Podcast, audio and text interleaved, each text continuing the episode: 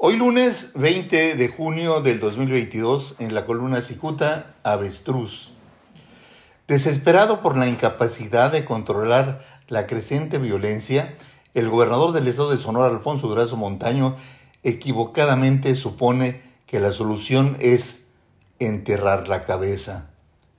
Este hombre prohibió la divulgación de la violencia para muchos mexicanos pasó desapercibido el decreto del pasado día 6 de junio, en donde Durazo Montaño criminaliza a quien comercialice, audiograve, comparta, difunda, distribuya, entregue, exponga, envíe, firme, fotografíe, intercambie, oferte, publique, remita, reproduzca, revele, transmita o videograve imágenes, audios, con em, documentos de cadáveres por parte de ellos que se encuentran relacionados con alguna investigación criminal, de las circunstancias de la muerte o de las lesiones que estos presentan, sea en un lugar de los hechos, público o privado.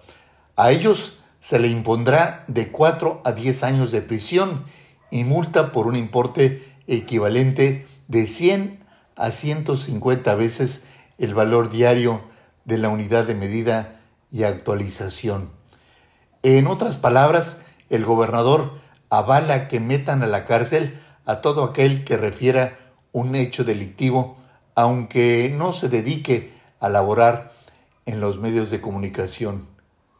Al advertir en su decreto que se impondrán penas de cárcel a quien eh, tenga la osadía de compartir una imagen, pues le espera la cárcel.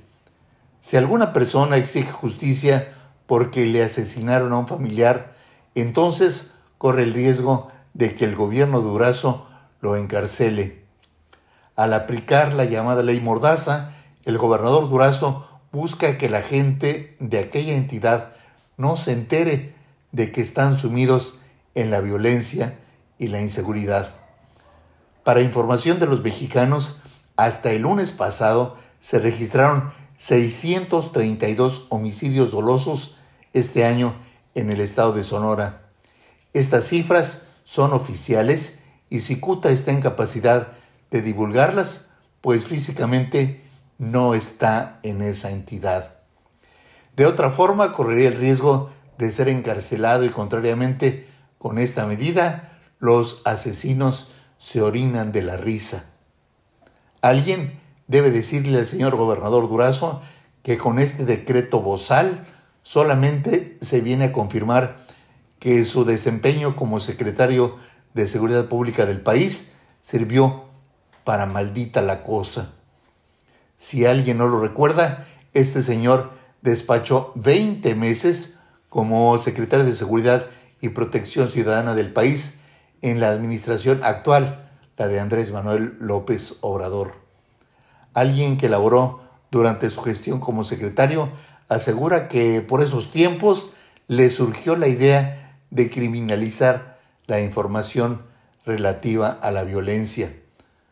Valiente secretario que recurre al síndrome del avestruz para buscar justificar su labor. Muchas gracias, le saluda Jaime Flores.